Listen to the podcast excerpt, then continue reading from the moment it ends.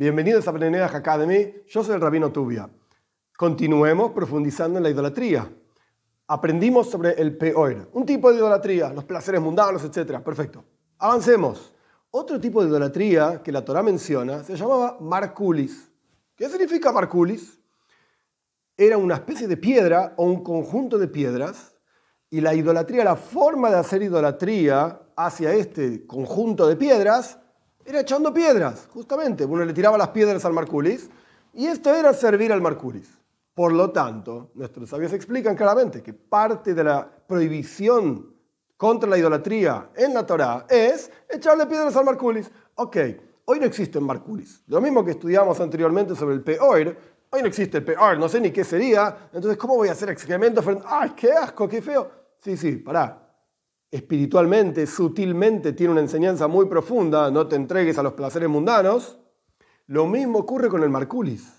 Esto de tirarle piedras, y qué sé yo, voy a poner tres piedras ahí, voy a tirar piedras, no tengo nada que hacer con mi vida. No, no, no, esto es algo muchísimo más profundo. El concepto de la piedra es algo que no se mueve, es algo frío. Y acá hay dos cuestiones muy importantes, diferentes.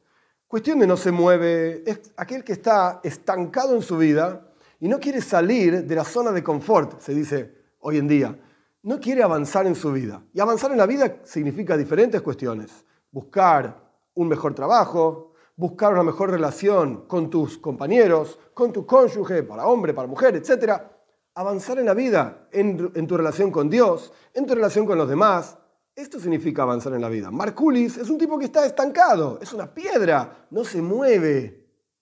Es una especie de idolatría, una forma de idolatría del espacio en el que yo me encuentro, del confort en el cual yo estoy acá parado, parece como que estoy cómodo, me siento cómodo y no quiero cambiar. Pero no cambiar porque uno todo el día tiene que estar cambiando.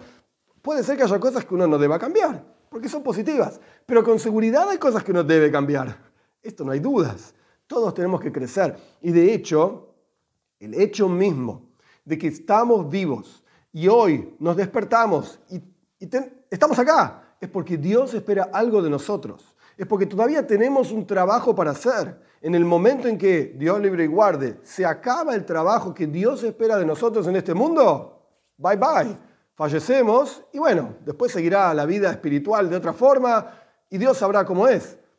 Pero si estamos vivos, carne y hueso, andando, mirando estas clases, es porque tenemos algo para hacer en el mundo de Dios. Marculis, una de las cosas que representa es una persona estancada, totalmente estática como una piedra. Es una especie, forma muy sutil de idolatría y debemos cuidarnos de esto también.